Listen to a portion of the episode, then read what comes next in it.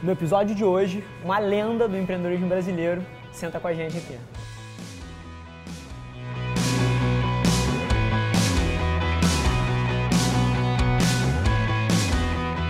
Fala galera bem-vindos a mais um Extraordinário. Hoje com o Pedro Conci aqui. Seja super bem-vindo, Pedrão.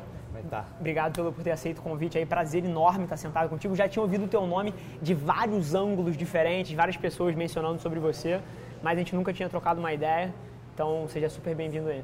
Legal, obrigado aí, Rafa. Obrigado pelo convite. É um prazer estar aqui com vocês, dialogar um pouquinho, conversar aí com quem entende do negócio. Show. E mais uma vez, esse episódio aqui vai ser, já estou prevendo que vai ser um dos meus favoritos, porque a gente traz aqui, traz atleta, traz às vezes pessoas muito fortes de mídia, celebridades, essas coisas, mas os papos de business são os tipos de conversa que assim que, o- que o tempo voa para mim, que eu posso ficar assim 10 horas sentado num domingo em casa tomando uma cerveja e pô, conversando sobre negócio. Então, as duas vezes que a gente teve empreendedores aqui, pessoas de negócio, foram os meus episódios favoritos e eu estou prevendo que esse aqui vai ser, vai ser super legal, porque a história do Pedro é uma história fantástica. Falando nisso, inclusive, se isso aqui fosse o teu gibi 001, assim, tua história começando para o 1% de brasileiros aí, que, de, de empreendedores e aspirantes que não te conhecem, se a gente tivesse que voltar no tempo e narrar a tua história de trás para frente, como é que seria um pouquinho disso, desde molecão lá? Legal. Eu nasci em Nova Friburgo, interior do estado, região serrana, é, em 87, sou da década Cara, de 80. 31, 31, 30. 30 e, eu tenho 31, parei 31. de contar já há alguns anos, mas tenho, eu tenho 31 com, com carinha de, de 25, né? É, Idem. Mas deixa eu crescer a barba aí pra ver se eu pareço um pouquinho mais velho e ganho respeito pessoal. É, História da minha vida. eu nasci em Friburgo então e quando eu era quando eu era muito pequeno eu tinha uma irmã que era um ano mais velha que eu. Legal. Ela era muito falante e eu não falava, né? E meus pais achavam que eu era surdo, eu tinha alguma deficiência auditiva. E por conta Então disso não falava, não falava mesmo, assim. Ah, não, é- falava, não fazia Não não era falava, tipo era quieto. introspectivo, Não, é- era extremamente introspectivo. é, exatamente. Então eu não falava até os dois, três anos mais ou menos. Meu pai- meus pais achavam que eu, que eu tinha alguma deficiência auditiva. Tá? E minha mãe então ela passou a me dar livro, né? Já que eu não, não conseguiria de repente eventualmente me comunicar, né, por meio de som. Então, ao menos que eu tivesse afinidade com leitura, que aquilo ali estaria, teria alguma razão, né? Alguma, alguma questão de evolução minha pessoal. Interessante. É, eu, depois eu me mostrei naturalmente é, sem essa deficiência auditiva, mas a, a paixão da minha mãe pelos livros, né, na realidade não a paixão da minha mãe pelos livros, mas a paixão da minha mãe em me dar livro, né, ela continuou, ela perdurou a minha infância toda. Então, E eram livros mais de história ou era tipo gibi Turma da Mônica? cara, Tipo, era, era, era tudo. tu- era tudo que livro que você pode imaginar, mas assim, era um ponto que eu não recebia presente que não fosse livro. E então assim, então aniversário, Natal, Dia das Crianças, o único presente que que eu recebia era livro, né? E eu tinha uma aversão a livro, né? Porque é, e, e não era presente elaborado assim, mas um amigo ia lá, ganhava um peão, ganhava um carrinho. Você, e o livro. Eu, eu ganhava livro, cara. Eu falava, porra, mãe, pelo amor de Deus, cara, não aguento mais ganhar livro. E até que uma vez, Papai Noel foi na escola dando os brinquedos que os pais tinham enfim, Comprado, comprado né? Crianças, E- spoiler, hein? Papai Noel não existe. Pois é, desculpe aí. Desculpa aí, quebramos, quebramos. Logo você, cara. Logo o Pedro quebrando o sonho das crianças. Não, ele, ele existe uma realidade paralela, né? Mas lá em Friburgo ele não existia ainda. E, e Papai Noel, então, ele foi na escola, ele foi, quer dizer, foi num evento e, e, e ele ia dando os presentes para as crianças até que ele chegou na minha vez e ele me deu o livro, né? Eu falei, pô, seu Papai Noel. E nego ganhando o boneco do Batman, Pô, carrinho. Era boneco, na época tava, não tinha tecnologia que a gente tem hoje, então assim, as Sim. crianças, o negócio era ganhar carrinho de fricção, ou Sim. capacete do bombeiro, da polícia. E, e na minha vez eu fui lá e ganhei livros. Livro. Eu falei, pô, seu Papai Noel, tu tá de sacanagem, né? Tipo, geral ganhando carrinho, tu vai me dar livro? Aí ele, não, não, o livro é pra você mesmo tal. E aí eu sei que eu fiquei, enfim, muito chateado, vamos dizer assim, com, com o Papai Noel lá. Quantos né? anos isso, mais ou menos? Ah, devia ter uns seis anos. Legal. Eu fiquei na, uns 5, 6 anos, eu fiquei na bronca com o Papai Noel, né? Peguei uma birra dele, né? E, e, e naquele dia foi uma frustração incrível com, com o Papai Noel, assim. Falei, cara, esse cara aí, pelo amor de Deus, ele não tá me ajudando, né? Tá me dando livro também. Mas acabou que assim, tanto de receber livro, receber livro, em algum momento na escola aquilo começou a me facilitar. Então, eu via que meus amigos eles tinham que estudar mais do que eu. Né? E eu tinha mais tempo então para poder fazer qualquer outra coisa, que fosse jogar bola, jogar videogame.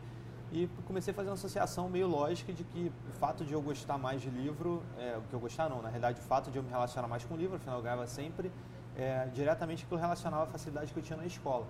Então, quase que numa síndrome de Estocolmo, em que os livros eram os meus sequestradores, eu passei a ter uma, uma grande afinidade por eles. Eu falei, cara, né, já que... Faz sentido isso aqui. Não, não, não tenho como vencer eles, né, vou me juntar a eles. Então, me juntei aos livros, passei a ser um obcecado por livros, obcecado em, em literatura geral, Você era coisa. excelente aluno na escola, então? Era excelente, quer dizer, excelente depende da perspectiva, né? Tá. Eu fui... Em custo-benefício, é, estudava pouco, tirava oito? Exatamente, mas tá. para a escola não era um bom custo-benefício porque eu era o cara que perturbava, perturbava a escola, né? Com déficit de atenção, então estava sempre perturbando História alguém. da minha vida. Né? E fui convidado a me retirar mais de uma vez da escola. Spoiler, é... também fui expulso duas vezes. Pois é, então é, é, essa foi a história, né? Então assim, é bom que você, você entende, tem empatia por quem sofreu isso aí. É, então eu não conseguia ficar parado, tirava boas notas, mas os diretores falavam, cara, esse moleque aqui ele só, só interrompe, só atrapalha os alunos.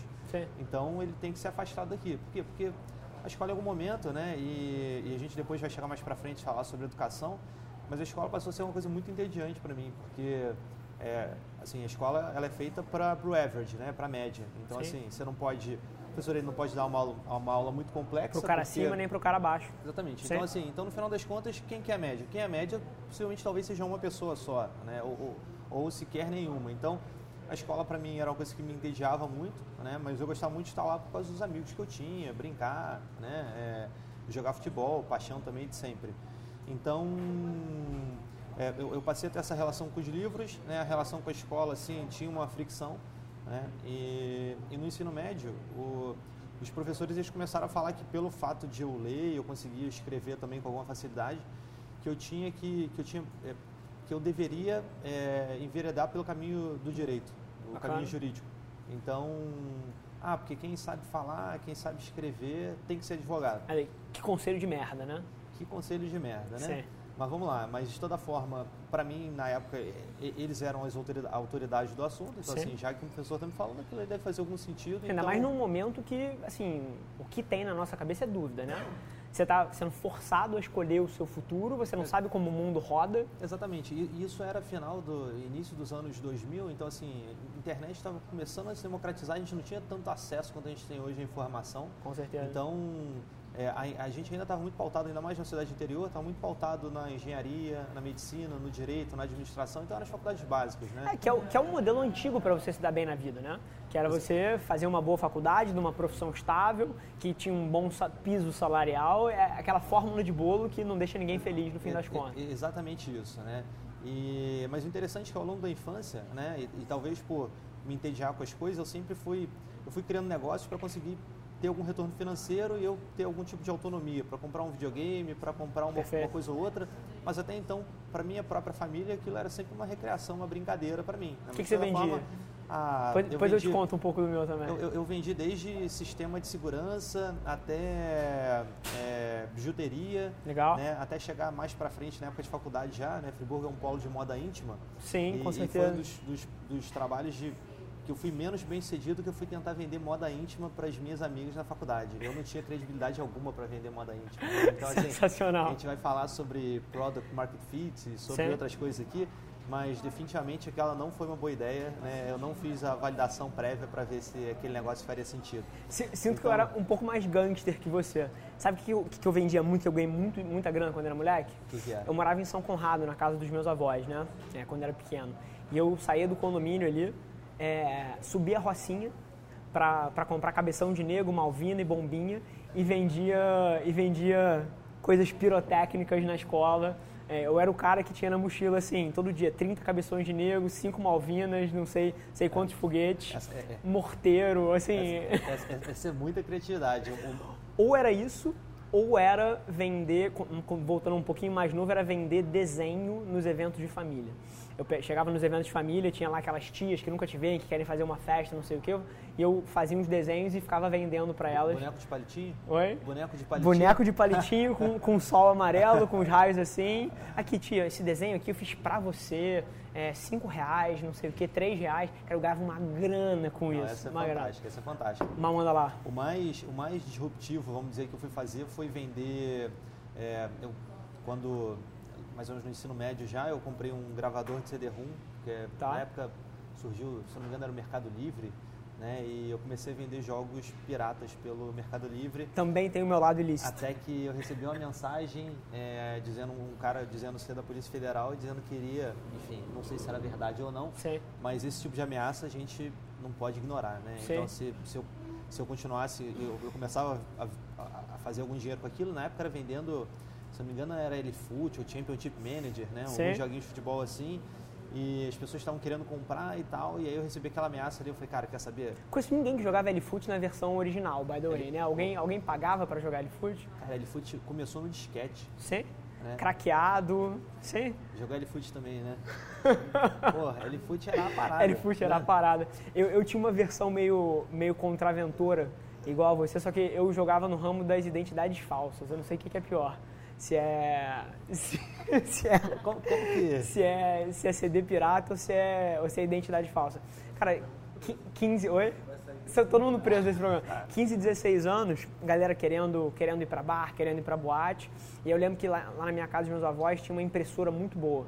E aí eu pegava, e aí eu pegava papel, papel reciclado, que era um pouco mais parecido com o papel da identidade, papel reciclado, a impressora era, era, era laser, e aí alterava no pente a data de nascimento da galera da escola, e aí mandava imprimir naque- naquele papel reciclado e saía igualzinho, igualzinho a identidade verdadeira.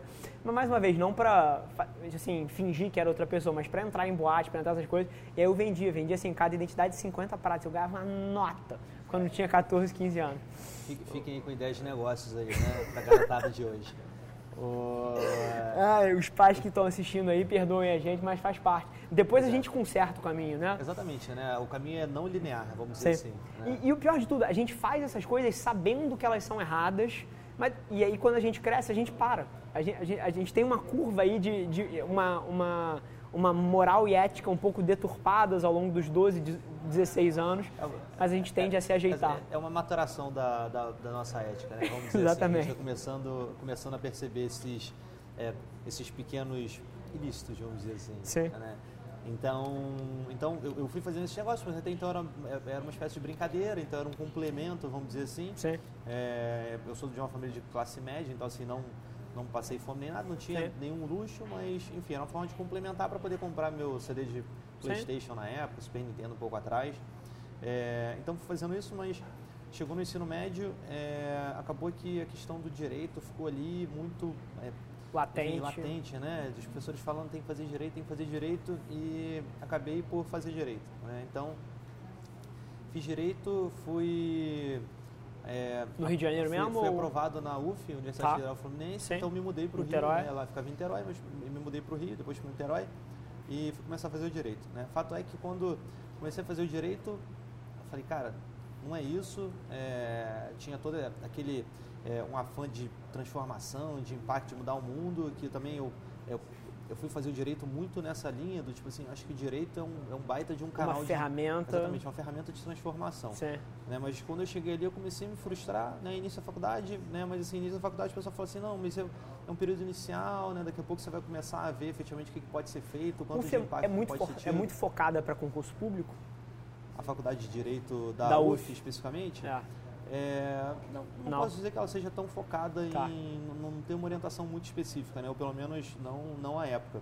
Porque um É. empreendedor igual você, num, num, num modelo focado para concurso público, eu imagino que fosse Pois sufocar. É, é, mas também, por outro lado, também não era, né, sendo uma universidade federal, como muitas outras, elas também não, não são tão orientadas a, a negócio, a Sim, é business, verdade. né? Então, e aí comecei a fazer estágios e num desses estágios que eu fui fazer numa multinacional, né, uma, uma grande empresa, é, acabou que eu conheci o Robson, né? É, o Robson ele tinha, é, ele, ele, fazia, ele estudava direito na UERJ e, e o Robson era um cara que é, era uma inspiração para mim em conhecimento, um cara de uma sabedoria impressionante. Assim.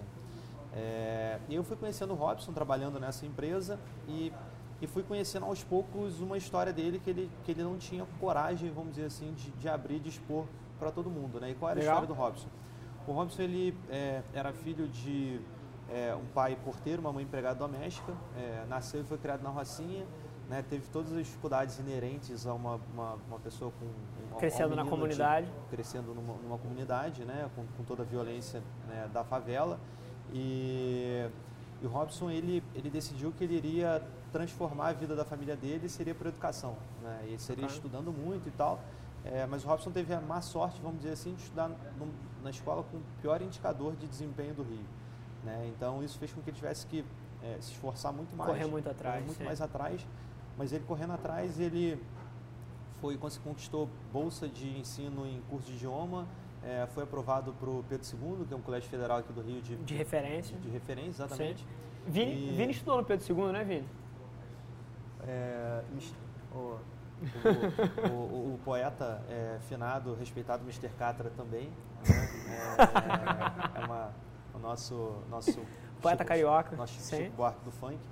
É, É isso ele que fez direito também. Né? Então, Mr. Catra foi um... Tô, tô começando a sentir que o Mr. Catra é a pessoa mais mencionada nesse programa. Acho que três dos convidados, dos últimos dez convidados falaram Ele- no Catra aqui ele- por algum ele- motivo. Ele é um incompreendido, né? Como, Sim. como tantos outros artistas foram, né? Mais pra frente a gente... a gente Entra nisso aí. eh, Esse, esse autor aí de vanguarda.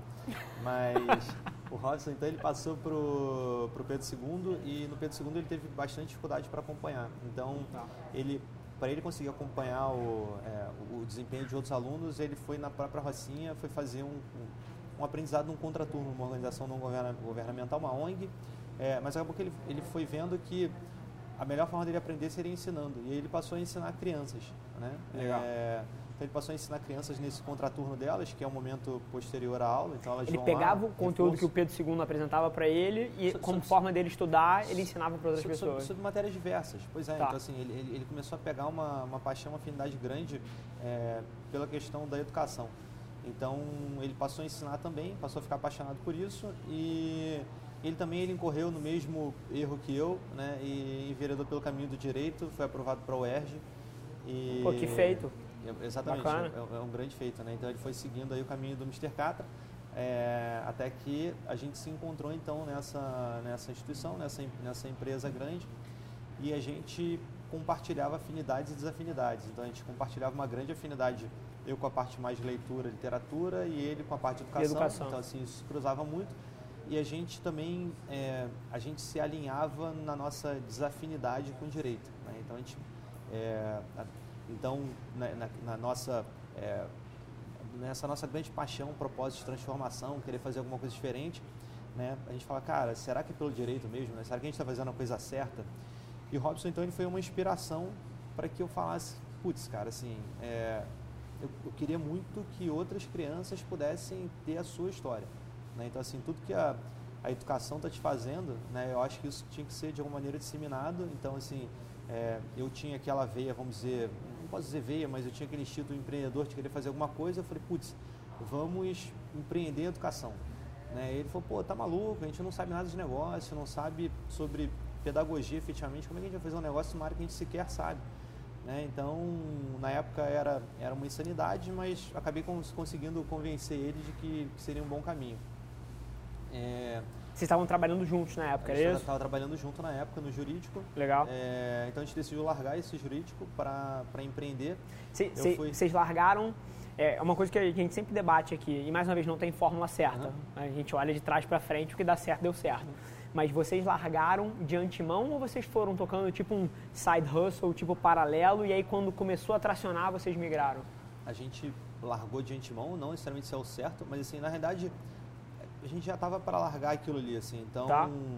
é, eu comecei Durante também- a faculdade mesmo. durante a faculdade. Legal. Então assim, e eu e, e com essa de querer de, de querer empreender, é, eu fui fazer duas faculdades, ao mesmo tempo que eu fazia, estava terminando direito, eu fui fazer duas faculdades de administração também, né? Uma era à distância Tá? e outra era a faculdade presencial. Então, de manhã eu fazia direito, à tarde eu trabalhava, de noite eu estudava, no final de semana eu fazia essa faculdade de distância de administração. Legal. Não faz sentido nenhum fazer duas faculdades de administração, mas enfim, né? na época eu achava que ia aprender mais e mais rápido. Sim. E numa dessas, dessas faculdades eu tive que fazer um plano de negócio, um projeto, né? Num- Numa das disciplinas era um plano de negócio. Aproveitou e fez E dessa tua ideia. ex- Exatamente da ideia de educação. O plano de negócio, então, eu levei um tempão para fazer, né? Levei um, eu levei um semestre inteiro. O Robson foi acompanhando, né? Na época ele não estava tão imerso. E o plano de negócio, basicamente, o que ele previa era: a gente quer disseminar a leitura pelo mundo, a gente vai fazer isso por meio de um é, uma plataforma online que a gente vai fazer uma curadoria de livros e as pessoas com, algumas referências de Warby Parker, alguns outros e-commerce americanos, apps também, Tá. as pessoas elas vão poder pedir os livros, é, devolver aqueles que elas não querem, ficar com aqueles que elas querem, né? E assim, é, livros para crianças, né? A gente Legal. entendia que Fizeram É. um benchmark no Warby Parker mesmo, né? Aqueles que ah, você recebe três aqui, fica com os que você quer, devolve. Ex- Exatamente. Então, assim, Eu então me pergunto fala- como é que isso ia funcionar no modelo de correio brasileiro. Pois é, então, pois é, exatamente, né? Então, esse já era um questionamento na época. Como que vai funcionar essa logística toda aí? Mas enfim, né? Então, Legal. o negócio vai acontecer e, e no plano de negócio, como todo plano de negócio, isso era dois, final de 2009 mais ou menos. Tá? é, Quase 10 anos atrás, então. Quase 10 anos. E na época não se falava em, em startup, foi chegar mais para frente, né? Business Model Canvas, etc. Então, a época era o, era o tal do plano de negócio, 60 Sim. páginas, né? Tinha aquele calhamaço. E, e outro filósofo também é Mike Tyson, né? Que ele diz que nenhuma estratégia resiste ao primeiro soco no, no, no queixo. No né? ringue, sim. Então, quando a gente colocou aquilo ali efetivamente para rodar, a gente viu que aquela estratégia nossa de, de exponencial, de todo aquele crescimento que a gente esperava. 90% das premissas do Excel não, não se traduzem na realidade, Exatamente. né? Assim, o. Excel, na verdade, 90% teria, se fosse só 90% de, de insucesso, a gente estaria sendo muito bem sucedido. né? Porque em seis meses a gente tinha mais usuário que o Facebook, né? Ou o MySpace na época. Então. As pre... By the way, fazendo aspas aqui, as premissas que a gente tende a criar quando a gente está começando, né? Isso vai para muita gente. Muita gente que assiste a gente aqui está começando, tentando tirar um negócio, ou está nos estágios, nos estágios iniciais. E assim, uma coisa que eu sempre tento abrir das pessoas é, cara, seja realista nas premissas. Tipo assim, você não vai ter um milhão de usuários em seis meses. Assim, é, esse- isso não vai acontecer. Esse é o erro mais comum, né? A gente, a gente se superestima, né? Então é, é- é uma grande falácia que a gente, enfim, vai conseguir fazer aquilo tudo naquele período, não vai Certo. conseguir. Mas de toda forma, assim, a gente tem que entender que É o- fundamental empre- começar. O empreendedor ele é um ser irracional, né? Sim. É, Steve Jobs falava que é, em- empreender ele tem que ser um ato de fé. Porque se você for levar para matemática, para lógica, Não vale a pena. né, não vale a pena. Né? Então, assim, se você falar, pegar estatísticas do Sebrae, por exemplo, no Brasil, de sucesso, ou, ou das empresas que efetivamente crescem no ritmo exponencial. A né? própria experiência de vida do empreendedor que puxa um negócio desse, se você for Exa- olhar no preto e no branco, Exa- é uma vida de merda. Exatamente, exa- exatamente. Então, assim, não, não faz sentido nenhum. Então, assim, então o empreendedor ele tem que ser ser. é, ele tem que ser esse cara irracional. Se ele Sim. não for, né, se ele for muito pragmático, racional, ele não vai começar a fazer aquilo ali. Né? Então, porque estatisticamente é improvável. Né? Então, assim, é, en- então o empreendedor ele tem que ter isso, ele tem que ter essa paixão. Né? E até o que eu falo muito, assim, que é, hoje é, um, é, é é uma hype essa questão de startups e tal. Então, assim, empreender tem que ter um, um senso muito forte do propósito da sua paixão, porque, cara, é, é um negócio que funciona na sua cabeça 24/7, assim, né? Sim. Ele, ele não para. E deixa eu te Então, fazer uma pergunta em cima disso. Bem dentro desse tema, eu concordo com você, empreendedorismo está hypado. Assim, tá, foi colocado num pedestal, todo mundo fala, todo mundo quer. E eu tenho uma opinião sobre isso e depois quero ouvir a sua. Acho que, assim, opinião cada um tem a sua, não tem certo e errado. A história prova alguém historicamente correto ou não. Mas eu acho que isso está criando um problema muito grande na nossa sociedade.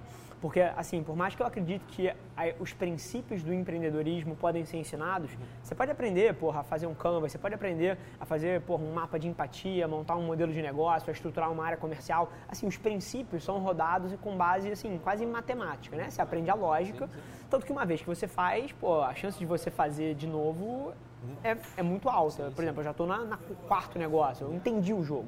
Mas, ao mesmo tempo que a filosofia, as táticas e estratégias podem ser ensinadas, eu não acredito que a maioria das pessoas vai ser feliz sentado na cadeira que eu sento, sentado na cadeira que você senta. Então, assim, eu acredito profundamente que, que esse, esse discurso de empreendedorismo é o máximo, todo mundo tem que ser CEO, e a garotada com 18 anos colocando CEO no Instagram e querendo lançar um negócio. Assim, eu acredito que nos próximos anos a gente vai ter muita gente infeliz com essa trajetória, porque isso aqui não é para todo mundo. Então, o, é, o empreendedor, ele tem, é, en- entre os empreendedores existe um percentual grande de sociopatas, né? Não tô dizendo que todos nós somos, mas enfim. Sim. é, A um nível então mais tem- alto. ex- Exatamente. Tem algumas regulações nos empreendedores, assim, são pessoas um pouco diferentes. E existe a solidão do empreendedor, né? Sim. Então, assim, é, é, é difícil compartilhar aquilo ali até com seus seus entes mais próximos Sim, ou com com o os seu seus segundo do teu lado, né? sim. É, então, eu estava vendo esses dias, me recomendaram, disseram que era uma, é, era uma série que representava o empreendedorismo, que era da Anitta no Netflix, chamado Vai Anitta. Sim, assisti é... quatro episódios no sábado. É, exatamente. Inclusive, então... fiz, fiz uma campanha de influencer marketing com ela tem uns três meses, então tive curiosidade de ver a forma que eles retrataram, porque conhecia a figura pessoalmente, né? Então, assim, a, a Anitta é uma típica empreendedora, assim, Sim. você vê, e, e, ao mesmo tempo que ela é uma empreendedora, ela, ela sofre de depressão, por exemplo. Então, assim, é porque fala-se no próprio documentário que no final das contas ela apresenta o show, é querida por todos, mas no final do dia ela tem que ficar trancada no quarto de hotel dela, não pode, não pode sair, sair, porque, Sim. enfim, né, é uma pessoa pública. Você então... não tem noção do que foi tocar uma iniciativa com a Anitta dentro de uma comunidade. Assim, você não tem ideia da quantidade de segurança, quantidade de esquema, quantidade de logística, quantidade de preparação. Assim, você não tem noção do que é necessário para essa pessoa andar na rua. E aí ela, você vê aquele hype do show todo, você vê o conteúdo fantástico, você vê. Cara, a gente foi numa escola também, mais uma uhum. vez. Você deve conhecer o Solar dos Meninos de Luz. Já falar. É. é assim, a, as crianças ficam alucinadas quando veem ela, mas assim, é uma vida diferente e, e é perfeita a sua analogia, claro que em proporções diferentes. Exatamente, então, assim, nós não somos a Anitta, né? É, não temos tantos seguidores assim, mas, é, mas assim, é, é, essa solidão é a solidão Sim. que é, o, o, empreendedor ele sofre, né? Então assim, no final das contas, ele está ali pensando, sofrendo, angustiado, né? Então assim, é difícil compartilhar ou até manifestar aquilo que está que está sentindo para terceiros, para outros. Eu tenho, eu tenho uma história que me marcou muito, eu devia ter um, uns 12 anos de idade, mais ou menos. 12 não, 14. E eu estava em casa, cheguei de uma pelada, estava jogando bola, segunda, terça-feira, tinha um futebol lá no condomínio. E aí, pô, tava jogando bola e eu lembro de eu chegar em casa e eu ver o meu padrasto chorando. Chorando. Assim, chorando sozinho na sala porque, cara, os negócios estavam indo muito mal, estava dando muito problema, ia ter que demitir gente, pô, e, cara, tava acumulando dívida, não tinha perspectiva de pagar. E assim, te garanto que nenhum dos outros, e na época a empresa devia ter, cara, sei lá, cento e varada funcionários, cara, nenhum dos outros funcionários estava em casa sentindo aquela pressão, sentindo aquela angústia. Isso é, isso não traduz nem para o segundo no comando, nem para o terceiro. Isso é, é, é o negócio do cara do topo. E é muito disso que você está falando. Pois é, então assim, então empreender, é, é, empreender tem o, tem o tal do leap of faith. Quanto tempo né? tem aí? Um minuto? Show. Então. É, você está falando do, do, leap of faith, né? Que é dar um, dar um salto de fé aí. Dar, dar um salto de fé. Então, assim, empreender é um salto de fé. E, então a gente começou isso em 2009, né? Colocou no ar e quando a gente colocou no ar viu que não, não era daquele jeito que a gente esperava. Né? Então, todas essas nossas premissas, elas foram uma a uma, elas foram se desconstruindo. Qual foi a premissa que você errou mais, assim, que era a, o pilar principal da tua estratégia que estava muito errada? Divide com a gente aí. O crescimento acelerado nos primeiros seis meses, né? Tá. Isso é absolutamente irracional. Então, assim, é, um momento de ajuste, assim. Não, e, assim, eu acho que talvez um, uma das questões também muito importantes até o Steve Blank, que é o Papa, Papa do, do, empreendedorismo, empreendedorismo acadêmico. Sim. O, em português é o Manual do Ma, Empreendedor. Manual do Empreendedor. É. Né? É, a gente pressupõe, né, a gente entende que a gente sabe o que, que os nossos usuários, os nossos clientes, eles efetivamente querem. Não podia ser então, mais errado. Exatamente. Então, assim, você acha que você sabe. E, e, e, por exemplo, assim, se você falar, ah, eu sei o que, que as crianças querem porque eu já fui criança, isso não faz o menor sentido. Eu sei porque que tal grupo quer porque isso também não faz o menor sentido, né? É, então, é, é, é essa é uma grande falha inicial do, do da pessoa. Qualquer que, projeto. De, de qualquer projeto de quem está começando a empreender, que é, que achar que entende. Então, tem todo o processo do Customer Discovery, né, do descoberta do cliente, né, que o Steve Blank ele fala. Então, assim, o que, que a gente fez na época foi parecer mais intuitivo, mais óbvio, que era, a gente quer, a gente tem o grande objetivo de fazer com que as crianças leiam e escrevam. Né? Tá. A gente entende que essa é uma, é uma abertura para um novo universo para as crianças e a gente quer fazer isso, mas a gente não sabe como, como, que, a gente, como que a gente vai fazer isso. Então, onde que tem criança? Né? Onde, onde que as crianças estão concentradas? Escola. Em escola. Né? Então, já que a gente não está sabendo fazer isso pelo meio virtual, que a gente tinha lá a nossa lojinha, né? a nossa... Ainda não é, tinha Twitch na época não tinha. O Twitch, o Twitch, eu acho que o Twitch estava tava começando. Não, eu digo Twitch, o lugar que, que as pessoas assistem os outros jogando videogames. Já viu isso? Twitch não. Twitch? Não. Twitch é uma plataforma de streaming. Uhum. É, assim, é a plataforma que eu sou mais bullish atualmente em uhum. termos de, de consumo de mídia. É, as pessoas assistem as outras jogando videogame. Já tem alguma coisa perto de 200 milhões de usuários mensais ativos. Foi comprada pela Amazon esse ano por 2 bilhões de dólares. E o fascinante dessa plataforma é o nível de consumo. Desses 100 milhões de usuários mensais ativos, metade deles passa mais de 20 horas por semana na plataforma. A média diária é 3 horas por dia. As pessoas assistindo as outras jogando videogame. Isso é muito doido, né? Muito doido é. essa transformação aí, né? De, enfim, é, a gente começar a assistir isso não é, não é tanto da nossa época, mas enfim, né? É, então lá Tava nas escolas. Né, a gente, a gente começou a bater de porta em porta em escola para entender o que são os seus desafios, né? Então assim, acho que foi um um passo para trás nosso no sentido de identificar a, gente, escola como parceiro estratégico ali no processo. Assim, a gente tem que assumir a nossa ignorância, né? Então assim a gente sair do nosso pedestal de entendedor do negócio, entendedor do usuário, vamos partir do princípio de que a gente não entende absolutamente nada, vamos perguntar para quem sabe é, sobre isso, sobre o processo educativo que é a escola. Perfeito. Então a gente passou a ir nas escolas, perguntar quais eram os desafios delas, e a gente começou a criar soluções para esses desafios. Né? A gente hoje até brinca que a gente era uma consultoria educacional, mas na época a gente era um faz-tudo de escola. Faz tudo porque se a escola falasse que a questão dela era alguém para se fantasiar de mascote fazer gracinha, a gente estava fazendo. colocar. Né? A gente estava fazendo o que, que, tivesse que ser feito para a escola, que era ajudar na organização de evento, feira de livro, fazer algum tipo de oficina, contação de história, peça de teatro.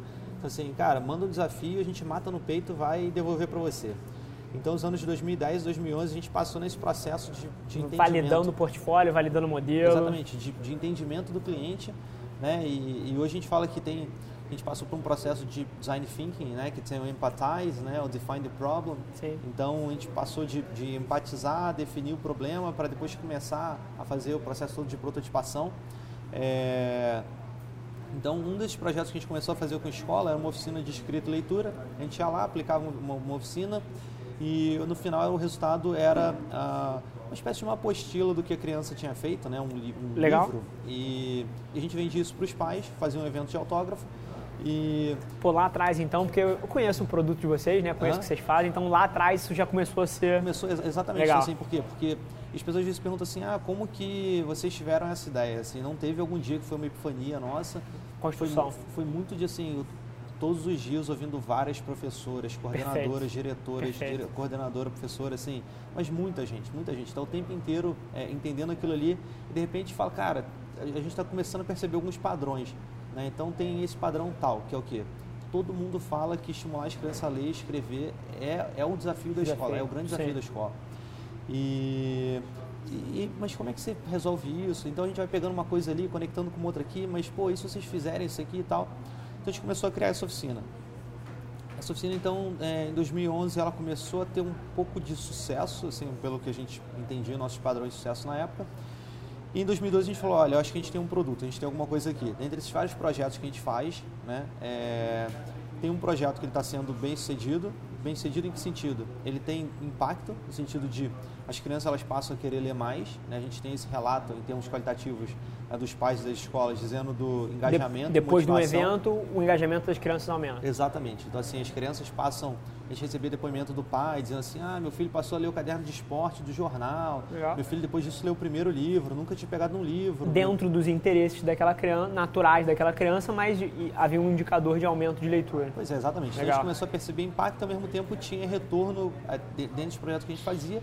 Aquilo tinha algum retorno financeiro, não era o retorno, né? mas enfim, então, em 2012 a gente falou, olha, é, eu acho que tudo que a gente faz aqui que não seja esse projeto, aparentemente não faz sentido, né? Porque esse é o que tem mais visibilidade, é o que tem mais impacto e é o que tem retorno. Então, a gente decidiu descontinuar tudo que a gente fazia, descontinuar Perfeito. a nossa lojinha, Perfeito. né? E entenda, assim, foram foi final de 2009, foram dois anos que a gente passou visitando nosso cliente para entender ele. Né? Então, assim, é, não foi da noite para o dia, foi muita sola de sapato aí. E então em 2002 a gente decidiu descontinuar tudo que a gente fazia para focar nesse nesse a gente entendeu que a gente tinha um produto, né? Então a gente passou a focar em fazer isso. E 2012 foi o ano que a gente foi fazer e, e muita escola queria fazer, a gente não conseguia atender. Por quê? Porque era o museu e o Robson. E aí então minha namorada, hoje minha esposa, ela ajudava final de semana quando ela Legal. podia, uma coisa ou outra, tal. é, a gente fazia, mas tudo era muito manual, assim, do, tipo, a gente fazia tudo sem, é, sem processo, então assim, extrema customização, Sim. né? E, e o fato era que a gente não conseguia crescer porque, enfim, a gente não conseguia é, atender a mais escolas, a gente tinha uma frustração grande, que era assim, pô, tem escola querendo fazer, mas desculpa, a gente não vai conseguir fazer contigo, porque... Sim, na época lá atrás vocês não tinham uma empresa, né? Vocês tinam duas pessoas que faziam Exatamente. o trabalho. A gente Sim. tinha um projeto que a gente Sim. oferecia.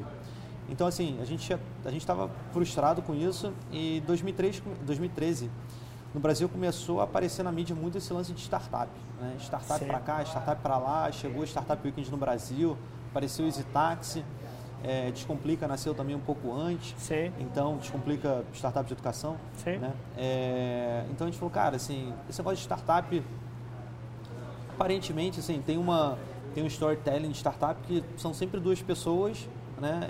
É, impactam um bilhão de pessoas, né? Impactam um bilhão de usuários com pouco recurso e tal. Vamos tentar entender o que que é, o que que essas Quais são os pessoas- drivers, sim. né? Exatamente, né? Qual- o que que são esses esses princípios norteadores aqui, né? O que, que eles estão fazendo, né? Que eles conseguem é, ter todo esse crescimento. Então a gente começou a participar é, obsessivamente de tudo que tinha de startup. né? Então, qualquer evento, não só no Rio, de onde a gente é, mas é, em outros estados, a gente começou a participar e começou a ouvir muito dos empreendedores de startup, né? O que, que a gente está, a gente falava que a gente estava fazendo, qual era a nossa missão, nosso objetivo, o que a gente está fazendo de errado, assim, né? O que, que a gente tem que fazer para a gente ter esse crescimento. E ao mesmo tempo a gente começou a estudar muito sobre startup, né? E aí foi conhecer Steve Blank, Eric Ries, Eric Ries, etc. Né? para entender, a gente começou a aprender lá os chavões, jargões de startup, né? O tal do é, MVP. MVP, sim. escalabilidade, não sei o que e tal. É, então a gente começou a, a aprender isso e tentar aplicar na própria, na própria estante mágica. Então, a estante mágica de um projeto, a gente falou assim, olha, vamos, entendendo que se, se existem dois polos, no qual de um lado está uma consultoria, do outro lado está uma startup, a gente é totalmente consultoria hoje, a gente quer enveredar por um caminho de startup, para a gente poder se exponencializar. Então a gente começou a pegar esses, esses aprendizados, então assim, a gente é muito grato, assim, uma das, é, um de- desses, é, desses pontos de virada nosso foi justamente quando a gente começou a, a ouvir pessoas, a ouvir esses mentores, né, é, essas pessoas que já tinham expertise, know-how, né, já tinham passado por esse caminho das pedras, elas começaram a ajudar a gente na, na boa fé, né, no, no goodwill. Sim, sim. É, No empreendedorismo tem muito disso, né? As pessoas gostam naturalmente de falar sobre, de, de ajudar o, o É, outro, de dar e- conselhos. E, e isso é incrível pra gente, né? Porque assim, pessoas que aqui no Brasil eram muito respeitadas, né? Sim. Elas começaram assim, é, se mostravam muito acessíveis, né? Eu só, eu só acho isso muito perigoso. O que você falou tá perfeito, que é pessoas que eram muito respeitadas. Mas desde que o empreendedorismo ficou hypado, começaram a aparecer dezenas de, de gurus Aham. e especialistas que você pergunta, pô, legal, cara, que negócio você criou aí? É, que você utilizou essas metodologias todas que você está ensinando? É. Ah, mas não, eu estudei, não sei o que. Começou a aparecer empreendedor de palco também, Sim, etc. Né? perfeito. Então assim, com, naturalmente todo, com muito respeito a todos eles, né? É, a gente começou Só a, que não. a gente começou a conversar e assim, de, de ouvidos muito abertos, da mesma forma que a gente tinha feito é, de ouvir os nossos clientes, os nossos usuários, a gente Sim. começou a ouvir essas pessoas que já já estavam fazendo alguma coisa ali. Perfeito. né? E, e isso começou essa transformação da estante mágica. Então assim, a gente começou a perceber que a gente precisava desenvolver processo, né? A- essa customização nossa tinha que ser uma customização que fosse uma customização em massa. Dá pra gente fazer assim, ah, a gente fazia um projeto numa escola, em outra a gente fazia uma coisa completamente diferente, em outro time, de outra forma. Então, cada coisa que a escola pedia, a gente ia... Ajustava. a- ajustava absolutamente tudo, né? Sim. E tem uma, uma expressão do Vale do Silício que é o vanilla, vanilla, van- vanilla, né? Baunilha, baunilha, baunilha, né? Então, assim, é, é o do McDonald's. Se você quer a casquinha, você vai comer baunilha, né? Sim. É, você quer sorvete de menta com Hershey's, né? Você vai em outro lugar. Mas, assim, na startup, você tem que oferecer baunilha. Perfeito. Então... Senão você não escala. Exatamente, senão você não escala. Sim, mas muito interessante, e sempre que eu, que eu vejo uma informação dessa, eu gosto de tentar tirar um nugget muito específico pro, pro pessoal. A minha história é muito parecida com a sua, porque quando eu entrei na- nos negócios da família, cinco anos atrás, igual a você, eu olhei para aquilo e eu vi, cacete, eu não tenho o conhecimento necessário para fazer o que eu preciso fazer. E aí, muito parecido com você também, se eu não me engano, e até perguntar, perguntar de você, você vai achar isso meio anarquista, meio errado provavelmente, mas aconteceu comigo. É, nos meus primeiros dois anos de carreira, se eu não me engano, eu li de 300 a 350 livros. Porque, assim, eu era um economista, mercado financeiro, sabia nada de negócio, sabia nada de marketing, nada de pessoas, nada de nada. E aí, cara, eu meti a mão e os meus mentores na época, eu, no caso, não busquei pessoas, assim, foi a forma que eu encontrei, eu sempre fui muito autodidata, meti a mão e li de 300 a 350 livros no, nos meus primeiros dois anos de carreira para justamente pegar todas as informações e eu transformei a empresa minha frente num laboratório. Assim, pegava aquilo e testava a porra toda ali. Só que nos últimos três anos, se eu li 10 livros foi muito. Porque eu não sinto mais que isso é o que me trava de executar as coisas que eu preciso. Então, eu reduzi drasticamente a leitura de livro. E óbvio que eu consumo muita informação. Por exemplo, consumo informação, porra, naquele bate-papo que a gente teve 10 minutos antes aqui, 20 minutos com você, para mim, pô, vale um livro. Eventualmente, pô, tem uma reunião, estava hoje num, num, cliente da área de lubrificantes, uma empresa gigantesca multinacional, com o diretor de marketing deles.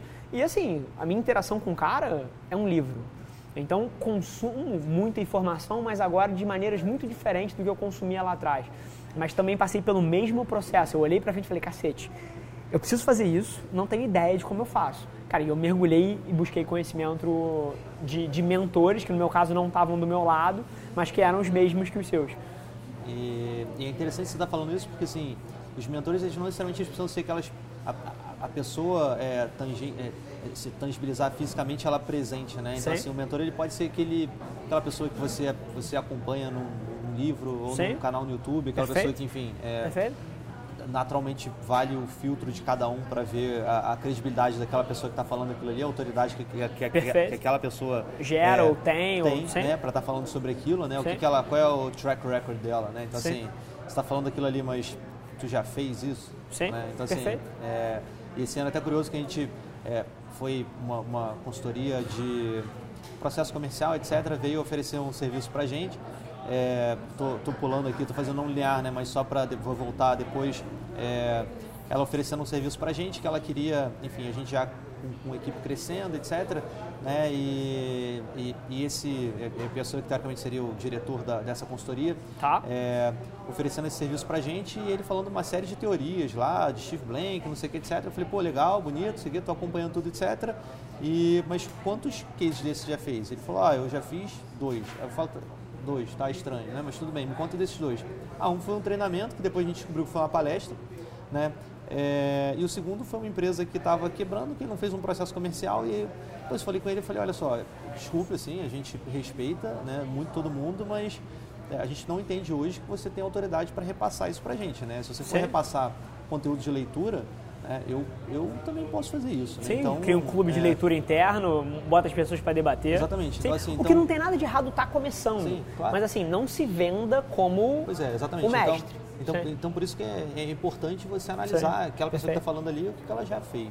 Né? Perfeito. Então, com todo respeito naturalmente aos iniciantes, até porque todo mundo... Começa de algum lugar. Exatamente, começa, começa de algum lugar. É, então, voltando a 2013, a gente começou a participar de, de ecossistema de startup e tal, começou a ter, começou a ter alguns, alguns mentores, algumas pessoas que foram acompanhando a gente também, e a gente percebeu a necessidade de trazer uma pessoa de tecnologia. Né? Legal. Assim, então, tecnologia era uma tecnologia seria é, um instrumento de alavancagem para a gente. Né? Sem então, dúvida assim, nenhuma, é um pilar estratégico do teu negócio. Exatamente. Então, é, então, final de 2013, mais ou menos, a gente trouxe essa terceira pessoa de tecnologia e essa pessoa ajudou a fazer com que o que era uma oficina, que a gente tinha presencialmente na escola, se transformasse numa plataforma. Tá. Né? Então, assim, passou a ser uma ferramenta online né, que as escolas elas poderiam ter acesso e elas mesmas aplicariam em suas salas de aula, né, com seus alunos. Então, aquilo que a gente estava fazendo, a gente passou a dar acesso para escolas do Brasil inteiro poderem fazer também. Passaram a vender então, ferramenta e metodologia, né? Exatamente, a gente passou Sim. a fazer ferramenta e metodologia. E ainda entendendo a escola, né, a gente começou oferecendo a ferramenta e depois a gente começou a perceber que os nossos usuários eles queriam mais do que aquilo, né? É, eles queriam que a gente pudesse ajudar é, em orientação até para os seus professores, em conteúdo didático e pedagógico ao, aos seus professores.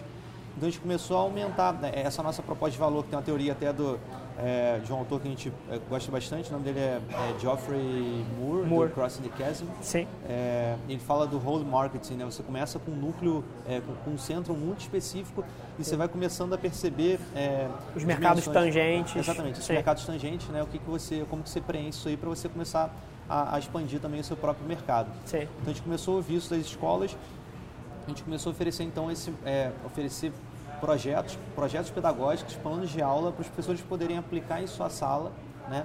E, e aí até o que se transformou em estante mágica hoje. Então, assim, estou fazendo agora uma, uma, uma, longa história mais curta, né? curta. né?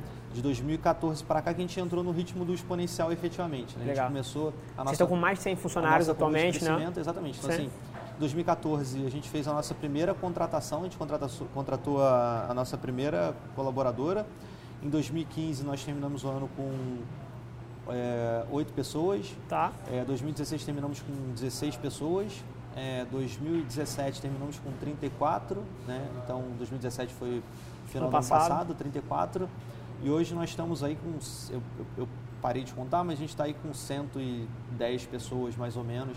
Né? Falo isso porque, vez ou outra, entra a gente aqui, entra a gente ali e tal. Certo. É, então a gente entrou nesse ritmo do exponencial, não só de pessoas, mas também de, de receita, né? E, e, e, alguns outros resultados, alguns outros indicadores nossos. E é interessante, até na sua fala, eu sinto a mesma coisa, assim, é, dá um orgulho do caralho, né? Tipo assim, você, você olhar Porra, você olha para trás, você vê as equipes, você vê os times, você vê aquela máquina que há cinco anos atrás era um, uma ideia maluca na cabeça de um cara na faculdade e você vê esse negócio materializado. Na hora é, que você isso. fala, dá para ver o seu olho girando ali, passa aquela história de cinco anos num segundo só. Pois é, isso é, é um orgulho enorme você ver que aquilo ali está começando a acontecer e mais, certo. assim, que aquele sonho que você tinha é compartilhado por outras pessoas também, assim, Perfeito. assim, que outras pessoas Perfeito. começam a acreditar naquilo ali. Você fala assim, nossa, então assim, que era eu sozinho pensando, né? Eu sozinho, nós sozinho, né? No caso eu e o Robson, é, sonhando com aquilo. É, Se tornou um sonho coletivo. um sonho coletivo. Então, assim, tem, uma, tem, uma, série de pessoas que, que compartilham desse nosso Sim. sonho, dessa nossa missão, dessa nossa visão também. Então é um orgulho muito grande e essa trajetória nossa, a gente é, é, a, a, gente vem crescendo, o que a gente chama de bootstraps, né, com, com investimento, próprio. com investimento próprio. E algumas pessoas perguntam se a gente escolheu crescer por esse caminho. E tem a pergunta bonita e tem a, pergunta, tem, tem a resposta bonita e tem a resposta real, né? Então, assim, é, o bonito é o que a gente decidiu, sim, crescer por é, recursos próprios.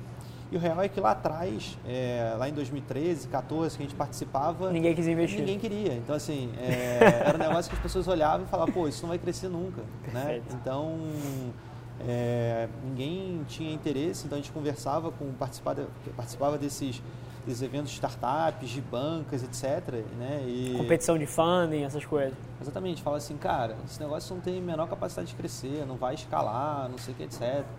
E, e enfim, hoje em dia gente... é muito gostoso provar todo mundo errado, né? Exatamente, né? Então assim, a gente vai guardando um pouco disso aí, assim, sem rancor sem, nenhum a ninguém. De maneira é, nenhuma. Não, não, trabalha para isso, naturalmente. Mas para a pessoa certa, isso é um fogo lá dentro. Exatamente. Então, assim, a cada um que vai desafiando, você vai falando assim, cara, não, né, eu, vou, vou superar isso aí. Então acho que vai ser mais um obstáculo. E... Mas ao mesmo tempo, e aí que eu acho que vem o empreendedor, porque assim, qualquer um pode empreender. Sim, cara, qualquer pessoa pode estampar três camisas e vender para os amigos. Na, é, na, é um empreendedor. Mas assim, existem tipos e tipos. O empreendedor que cresce é o cara que tem um DNA diferente. É um cara que, porra, toma um não do mercado e tem ego suficiente, mais uma vez, não ego numa palavra ruim, de uma maneira ruim, mas tem ego suficiente para acreditar mais na visão própria dele, nas evidências que ele tem, que ele está metendo a mão, do que a opinião de um cara que olhou de fora durante 15 segundos e julgou o teu projeto não válido. Então, eu acho que o empreendedor ele precisa de uma dose que você colocou perfeito de sociopata, de assim, é a minha visão, eu tô vendo isso aqui, foda-se que você não vê, é, mas eu vou fazer isso aqui, vou construir e a cada não que você toma, você soma mais um pontinho e você vai mais forte para a próxima. Então, é, é, essa é uma característica é, inerente ao empreendedor de sucesso que é a resiliência, Sim. né? Então, Sim. assim, é a capacidade de você é, cair, levantar de novo, dia após dia. Então, assim, não tem. Até 2014 2014, 15 mais ou menos, eu acho que não tinha uma semana que eu não pensava que o negócio poderia não ser bem sucedido. Falar, putz, será? Será que vai Sim. mesmo? Será que vai? Então você tem aquele momento assim de, putz, acho que vai quebrar, cara. Mas assim, mas, é, tem aquele momento, mas depois passa, você é, passa por cima disso e tem aquela fé que do tipo, não, a gente vai superar isso aí, a gente vai superar isso aí, a gente vai Sim. superar isso aí. Então, é, o momento de desesperança é, acontece com todo mundo, né? Eu acho que é, seria utópico a gente dizer que, cara, o tempo inteiro você tem 100% de certeza que aquilo vai acontecer. Eu não conheço até hoje algum empreendedor que tenha falado que, Sim. enfim, até porque a gente, quando a gente vai contar uma história, a história ela é quase que ela é linear, né? Então você fala assim, não, comecei aqui, ela vai crescendo, quando na verdade a é realidade quase uma é- espiral, né? Você Sim. vai e volta para você volta para trás, você só pode voltar para trás naturalmente, mas você volta, depois você vai para frente, depois você desce, depois você sobe. Então assim, Sim. esse caminho ele é bem sinuoso, né? Então assim, então o empreendedor é aquele cara que ele, ele, ele tem que estar disposto a passar por isso aí, né? Você vai cair, mas enfim, vou levantar de novo. A gente vai cair, vai levantar de novo. E, e esse é um ciclo constante, assim, né? A gente cai em, em diversas situações, cenários, ou até diferentes estágios da empresa. Você vai ter o dia que você vai cair, mas você vai levantar daquilo ali, beleza, vamos resolver. E é interessante que você, você começa a entrar num, num, num drive, até na própria vida, de beleza, esse é o problema, vamos focar na solução daquilo ali. Né? Então, assim, eu vejo isso até com na, na própria família, em desafio de, ah, com, tô com um parente com um problema de saúde, as pessoas focando no problema, eu falei, gente, não, o problema já está aqui. Né? o que a gente vai fazer a O partir que, que a gente disso. vai fazer a partir Sim. disso? Então, assim, Sim. você começa a ter um mindset do tipo assim, não, vamos passar por cima disso. Né? O, que, o que já foi, já foi. Assim. Perfeito. É, Cara, postei sobre isso hoje.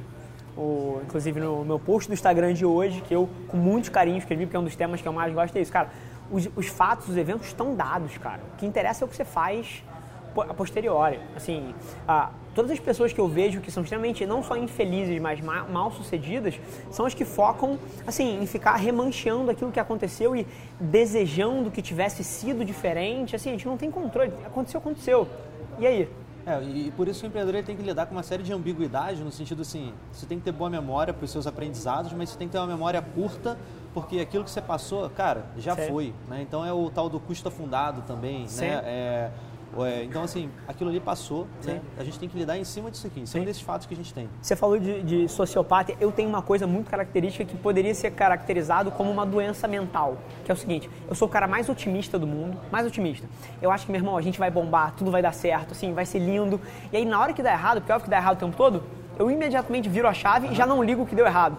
Então assim, eu, eu sou capaz de, de assim, é até ambíguo falar isso, porque eu falo para as pessoas não criarem expectativas, mas eu tenho, assim, assim ambições e sonhos e, meu irmão, e expectativas sobre a forma que eu quero que as coisas aconteçam, mas na hora que elas não acontecem, imediatamente eu viro a chave, eu não fico um segundo naquele lugar ali de, poxa, e se tivesse da... Não, eu viro a chave e já sou otimista de novo dentro desse novo cenário ajustado. Isso aí, eu acho que você tem que estar Sim. constantemente se ajustando, né? E, e você, em algum momento, você começa a, a trabalhar com esse mindset. Não, beleza, isso vai acontecer, eu vou me ajustar. Eu vou passar Sim. por aquela dificuldade, eu vou me ajustar. Vai ter um obstáculo ali. Eu vou me gente vai- ajustar. A gente, a gente vai se ajustar. E depois de um tempo você entende que você sempre se ajusta.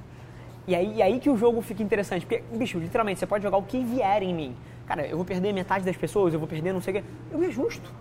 E é só o próximo, e é só o próximo, e é só o próximo. E aí, quando você entende isso, cara. Eu acho que a- as histórias de sucesso, elas todas, elas têm isso em comum, né? Então, gente, é, eu, eu tento ir criando quase que alguns padrões mentais, assim, é, estudando, vendo, por exemplo, empresas, empreendedores de sucesso e vendo assim, cara, o que, que eles têm em comum. Então, assim, você, essa questão de resiliência, ou de você ter a capacidade de se ajustar, você não, você não conhece alguém, cara, não, minha trajetória foi muito fácil, não sei o que, etc. Sim. Então, isso não existe. Então, ignora essa, essa hipótese, Essa narrativa. possibilidade, exatamente. Sim. Então... A palavra que define pra mim é adversidade. Assim, adversidade é a palavra do dia. Tem algum dia que você não enfrenta a adversidade? Pois é, não, não, Não existe. assim. Não, e ainda mais quando você chega no nível, assim, quando você está no topo de uma pirâmide, a única coisa que chega pra você é problema. A única coisa que chega pra mim é problema. Ninguém traz pra mim uma parada que tá dando certo. É, é tão simples quanto isso. Alguém traz pra mim uma coisa que tá dando certo? Só me traz problema, o que tá dando certo as pessoas resolvem. Ou mantém funcionando. Então, bicho, quando você tá no topo de alguma estrutura, só chega pepino.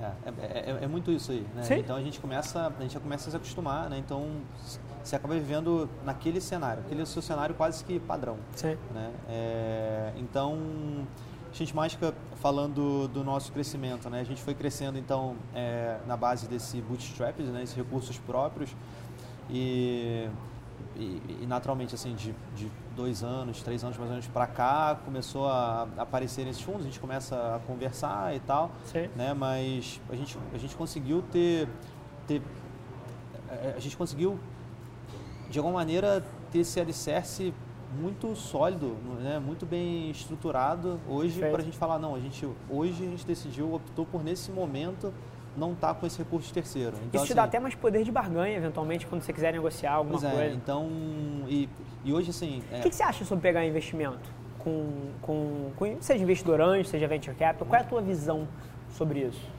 Então, não tem. É, é aquela coisa de negócio que não tem história certa, não tem história errada. Né? Então, assim, tem empreendedores bem sucedidos, que pegaram, é, tem, que, que, pegaram investimento. Então, assim, a gente pega o caso, por exemplo, hoje uma grande referência no Brasil de bootstrapped é o Max Milhas, é Max Milhas, né, do Max.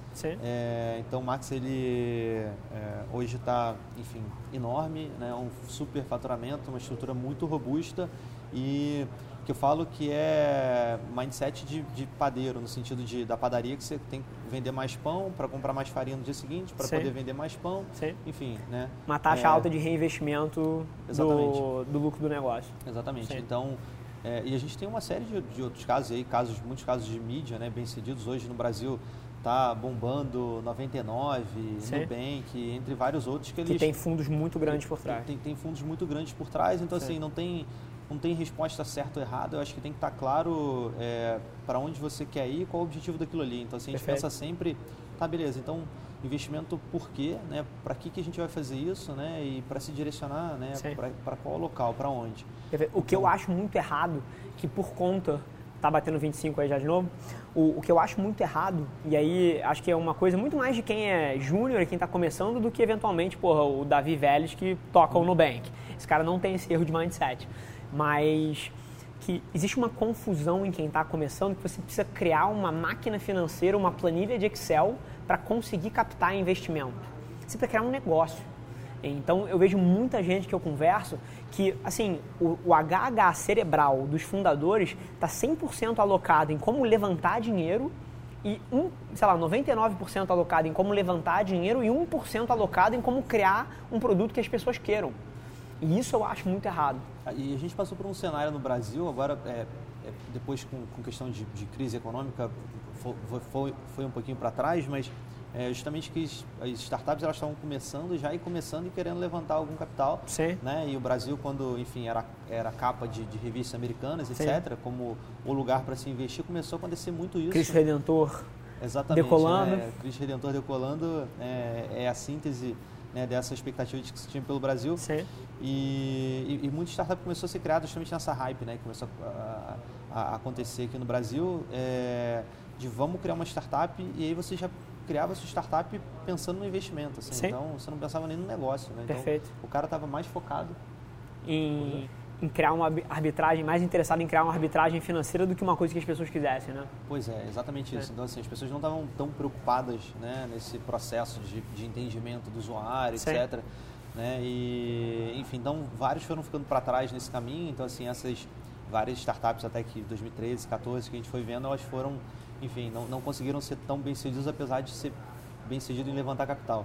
Né? É, ficaram as mais fortes, as mais bem estruturadas, mas é um negócio também que existe um, existe um risco a partir do, é, desse mindset que se criou que em algum momento você vai conseguir descobrir o seu modelo de negócio, o seu modelo de receita, né? Existe um risco inerente a isso que é você não conseguir... Não descobrir. Você não descobrir. Sem né? nunca encontrar então, o fit. Você nunca encontrar. Então a gente tem, enfim... É, não vamos nem entrar em referência de Brasil, mas. É o que mais tem... tem... na verdade, né? Pois o é. que mais tem é a empresa que não, não descobre o seu modelo. Pois é, então isso é, é extremamente perigoso porque você começa a viver para levantar capital e você, já, você, levanta, você levanta um round e aí tem. Tem, tem, tem mais de uma coisa, né? Assim, é, uma, o round seguinte ele tem que ser maior do que o anterior, porque senão. Desvaloriza todo mundo que entrou. Desvaloriza todo mundo e possivelmente vai tomar um, o CEO vai tomar um pé na bunda, né? Sim. É, e, Cria-se uma máquina de incentivo perverso. Pois é, então assim, você, você entra numa, é, num ciclo ali, num, num, ciclo vicioso que você não consegue sair. Você vai alimentando aquilo ali, alimentando aquilo ali. E acontece muito hoje até no Brasil, é, que alguns CEOs, founders, eles saem para abrir outro negócio né, de maneira honrosa, né, eles, eles saem daquilo ali porque, enfim, é, justamente não conseguiu fazer isso acontecer e o fundo falou, olha, me desculpa, mas você não tem... Não é o cara certo para tocar você isso. Você não tem capacidade de gestão para fazer isso, né? E aí, enfim, é, e aí algumas, não estou dizendo que é em todos os casos, mas alguns deles eles saem, né? Vão, como é que a gente sai de uma maneira mais bonita aqui, né? Então sai para tirar um ano sabático, sai para abrir um outro negócio e tal. Então, assim, é é uma situação bastante perigosa que há de se pensar se quer entrar nesse jogo ou não. Perfeito, né? perfeito. Então... Eu, a, a, respeito do que você falou, eu também nunca peguei dinheiro com investidor. Cresci três negócios muito, estou começando o quarto agora, cresci três negócios muito, tudo com o próprio dinheiro do fluxo de caixa gerado. Assim, na hora que você entende o teu negócio e entende como criar margem para sustentar o teu crescimento, assim, é que você entendeu o business de fato, assim, qualquer gênio levanta 5 milhões, qualquer gênio torra 5 milhões de reais. Assim, para gastar 5 milhões de reais não é muito difícil.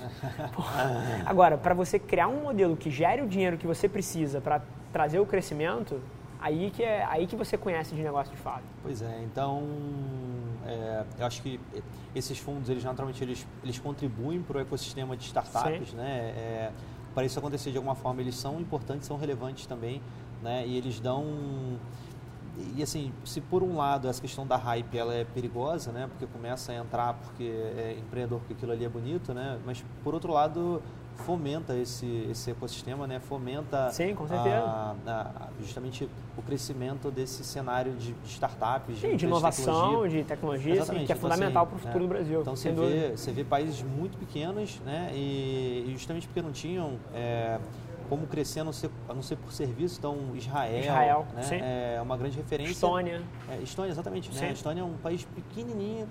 Que então, é uma referência em, em tech. Né? Ou, ou, você pega Israel, que é do tamanho de Sergipe, né? como Israel, né? que foi criado no meio do deserto, né? ele consegue criar unicórnios. Né? Então, Sim. assim, é... então, quando você, você, você passa a valorizar é, tanto a parte intelectual das pessoas, começa a oferecer mais educação para que as pessoas possam criar é, produtos e serviços com alto valor agregado, né, que é o caso do Waze. Sim. É, a, grande referência, Sim. A, grande, a grande referência de Israel. É, Israelita não, israelense. Então, então o Brasil ainda carece né, dessa... É, Esse ecossistema. É muito, a grande verdade é que é muito difícil abrir uma empresa no Brasil, cara. Custo trabalhista, processo, burocracia, assim, é, isso aqui é surreal. É, assim, é. vamos colocar os pingos nos is. É surreal você abrir um negócio. Eu tenho uma história, cara, e assim, foi na, na segunda empresa que eu fui abrir. Quando eu fui abrir o CNPJ da empresa e tava dando. É, em, em, não, é, não é impedimento, meu Deus, é. Caramba, qual é o nome do, do termo? enfim, esqueci. É quando você tenta abrir e volta uma notificação. Você tenta uhum. abrir, Sim. e aí eu marquei um horário lá na junta comercial e fui na junta comercial. Não vou dizer qual foi, onde foi, enfim, não interessa. Mas, cara, fato é que eu sentei na mesa com esse filho da puta e o cara literalmente falou que tava dando problema, que tava dando. Tinha, tinha algumas inconsistências e o cara tava. Posso pegar aqui rapidinho? O cara tava com um negócio fechado aqui, assim, na frente dele. Ele falou, mas sabe como é que é, né? A gente tem várias maneiras de resolver. E aí ele abriu o negócio e tinha, tipo, um, um maço de dinheiro aqui dentro. Então, se você, se você conseguir encontrar alguma forma da gente trabalhar junto, a gente pode resolver o seu problema. Juro por Deus. Para abrir um CNPJ, cara, para pegar uma inscrição estadual. E aí você imagina isso multiplicado pelo número de empreendedores que tentam abrir um negócio no Brasil. Fudeu! Fudeu! E claro que eu tinha recurso, assim, não fiz nada de errado, mas, pô, tem um time de advogado aqui, encontraram outras maneiras, mudar o lugar que estava abrindo, enfim. Mas assim, o cara médio não tem esses recursos que eu tenho para driblar um negócio desse e fazer de outra forma. Então, é disso que a gente está falando, o que é empreender no Brasil. Pois é, e a gente não consegue pensar em crescimento do país sem o crescimento do cenário de Sim. negócios, né? o cenário de empresas. É... Emprego puxa, puxa demanda, puxa consumo, puxa crescimento, puxa educação, puxa tudo. E, e hoje, assim, é justamente as startups elas são responsáveis por quase metade da geração dos novos empregos. Perfeito. Né? Então, assim, é, essa questão do crescimento rápido, né? Então, Sim. o exemplo aqui de vocês ou da Sim. própria Estante Mágica, Sim. a gente está tá acelerando né, o, o, processo econômico. A gente está fazendo o quê? Isso aqui tem quatro meses. Tem 40 é, cabeças aqui. É, então, a gente está fazendo que as pessoas tenham é, ou a primeira oportunidade, uma das primeiras oportunidades de trabalho dela, né? Os jovens, né? onde existe uma massa muito grande de Perfeito. pessoas que não... É, num país em que tem, temos em torno de 12 milhões de desempregados, né? Então são justamente as empresas hoje que estão gerando esses, esses postos de trabalho. Perfeito. É, então é importante que tenha esses grandes players, né? Esses venture capitalists, é, que eles possam alimentar, né? Que eles possam fazer com que isso aconteça efetivamente. As pessoas devem estar estimuladas para fazer isso. Então, fechando aí a, a, história da estante, o que, que a estante é hoje em dia para as pessoas que não conhecem? Dá um, dá um resumão assim, Legal. o que, então, que vocês fazem? Porque é um projeto maneiríssimo. Inclusive, 10 minutos antes da gente começar aqui, estava falando que o meu braço direito num outro negócio acabou. Semana passada teve um evento da estante na escola da filha dele e eu estava almoçando com ele, ele me contando o quão, o quão diferente é, é o evento. Porque, mais uma vez, o que você conseguiu criar, mais uma vez, a agência de publicidade, muito bacana. Assim, a gente pode ser muito bom, mas tem várias. O que a estante faz, não tem. É só a estante. Você está literalmente jogando sozinho. Você criou um nicho para você onde só você joga. Então fala um pouquinho para a pessoa média aí que não sabe o que é estante, o que vocês fazem, onde é que vocês estão aí. A gente trabalha para fazer com que as crianças elas leiam e escrevam. Então nós desenvolvemos uma plataforma educativa que oferece às crianças a oportunidade de publicar o seu próprio livro. Né? Cara, tem ideia Como... que é isso? Tipo assim, a garotada com oito anos publicando o próprio livro, tendo um livro impresso. Vocês fazem eventos de lançamento, noite de assinatura. Exatamente, né? Então como é que funciona? Nós temos uma, uma plataforma com conteúdos pedagógicos e didáticos é, que a gente disponibiliza, oferece de maneira gratuita às escolas, é, escolas do Brasil inteiro. E elas aplicam então esses conteúdos, elas consomem e, e aplicam esse conteúdo em sala de aula, né, para fazer com que a aula tenha mais motivo, ela possa engajar mais as crianças e a criança, nesse, nesse processo de aprendizagem, né, que a gente tem uma série de temáticas como é, inteligência socioemocional. Esse ano a gente teve uma temática, por exemplo, de Copa do Mundo, que foi uma das mais requisitadas aí pelas escolas. Bacana. É, então as crianças elas passam por esse tema, tem esse processo de aprendizagem em cima dessa temática e elas escrevem e ilustram a própria história daquele aprendizado que ela está tendo. Legal. A gente mais que então transforma isso em livros virtuais, né, que são os e-books e a gente oferece como presente, né, tanto para os pais, né, para a família, é, quanto para a escola. Então, os familiares eles têm acesso a isso, é, a escola tem também, e tudo de maneira gratuita até esse momento. E como é que é o modelo de receita nosso? Né? Como é que a gente monetiza isso? A gente mágica ela oferece aos familiares, aos amigos, né, aos parentes em geral, a oportunidade de eles comprarem o livro no formato impresso. Perfeito. Então eles encomendam esses livros né, impressos, a gente mágica produz e assessora a escola para fazer um evento de autógrafo. Então, Foi isso que o, que o André Santiago teve. Teve um evento de assinatura de autógrafo das Exa crianças. Exatamente. Então, assim, algumas escolas, a gente é parceiro de uma série de livrarias, casas de festa pelo Brasil. As escolas, então, elas fazem nesses espaços, né? Algumas escolas fazem na própria escola. Tem escola, por exemplo, que ela faz na praça da cidade. Então, assim, tem muitas escolas de interior, né? Vai lá o prefeito, o secretário de educação, né? vai a banda da cidade. E para a né? galera ter uma noção de escala, se eu não me engano, você já, você já é, produziram mais de 200 mil livros, não é isso? Com esse ano, já são, até ano passado, tinham sido 240 mil títulos. Sensacional. É, Histórias esse, individuais, né? Individuais, 240 Sim. mil títulos. É, contando com esse ano, já são mais de 500 mil títulos, já é mais de meio milhão é, de, de livros escritos. que já tiveram a oportunidade de publicar o seu próprio livro. Daí o que a gente faz com a criança? A gente faz com que a criança é, ela comece a perceber o processo de leitura escrita de maneira diferente. Né? A gente trabalha direto com o que a gente chama de protagonismo da criança. Perfeito, que eu ia falar. Né? Então, a palavra é protagonismo. Exatamente, então protagonismo. Então, assim, a, a criança, quando ela, é, nesse, nesse evento de autógrafo, ela autografa, ela presenteia né, esses convidados, ela passa a ser é, o personagem principal do mundo naquele momento a partir de uma produção literária dela. Então, assim, é, a gente empodera a criança, a gente faz com que ela tenha uma outra percepção de todo esse processo literário. Então, assim, o livro ele passa a ser um, um grande amigo dela, né? Assim, a gente aproxima a criança da leitura, trabalha direto com motivação e engajamento dela. E, e, a partir disso a gente começa a ver é, justamente essa questão do, do aumento da leitura e da escrita das crianças. As crianças passam, a gente tem relatos, tem avaliações que a gente faz, as crianças passam a ler mais, passam a escrever mais também. Esse é o grande desafio que a gente Mágica tenta é, trabalhar hoje, que é fazer com que as crianças elas leiam e escrevam mais para que elas possam abrir portas para um novo mundo, né? Esse Perfeito. mundo que a gente não sabe. É, a gente tem um, um cenário aí que é, quase metade dos empregos, possivelmente eles vão desaparecer né, nos próximos anos. Sim. Ser né, substituídos no mínimo. Né, e não só na questão profissional, mas a gente fala na questão pessoal e social da criança também. Então, assim, é, a, a, leitura e a escrita, ela, é, ela desenvolve ferramentas essenciais para a criança ela poder viver nesse novo mundo. Né? Então, assim, a gente... Onde, onde, os soft skills vão ser muito mais relevantes do que qualquer outra Exatamente. coisa. Então, assim, a gente percebe hoje que assim, uma, é, uma grande... Uma grande competência, uma grande habilidade é, que a criança ela necessita hoje é, é, a análise crítica, né? Quer dizer, na verdade não a criança, né? O adulto. Sim. Então a, a criticidade, a gente olhar alguma coisa, conseguir ter a percepção daquilo ali, não ser só um reprodutor, né? Daquilo Sim. que a gente está vendo. Não ser uma conseguir... esponja, não consumir passivamente.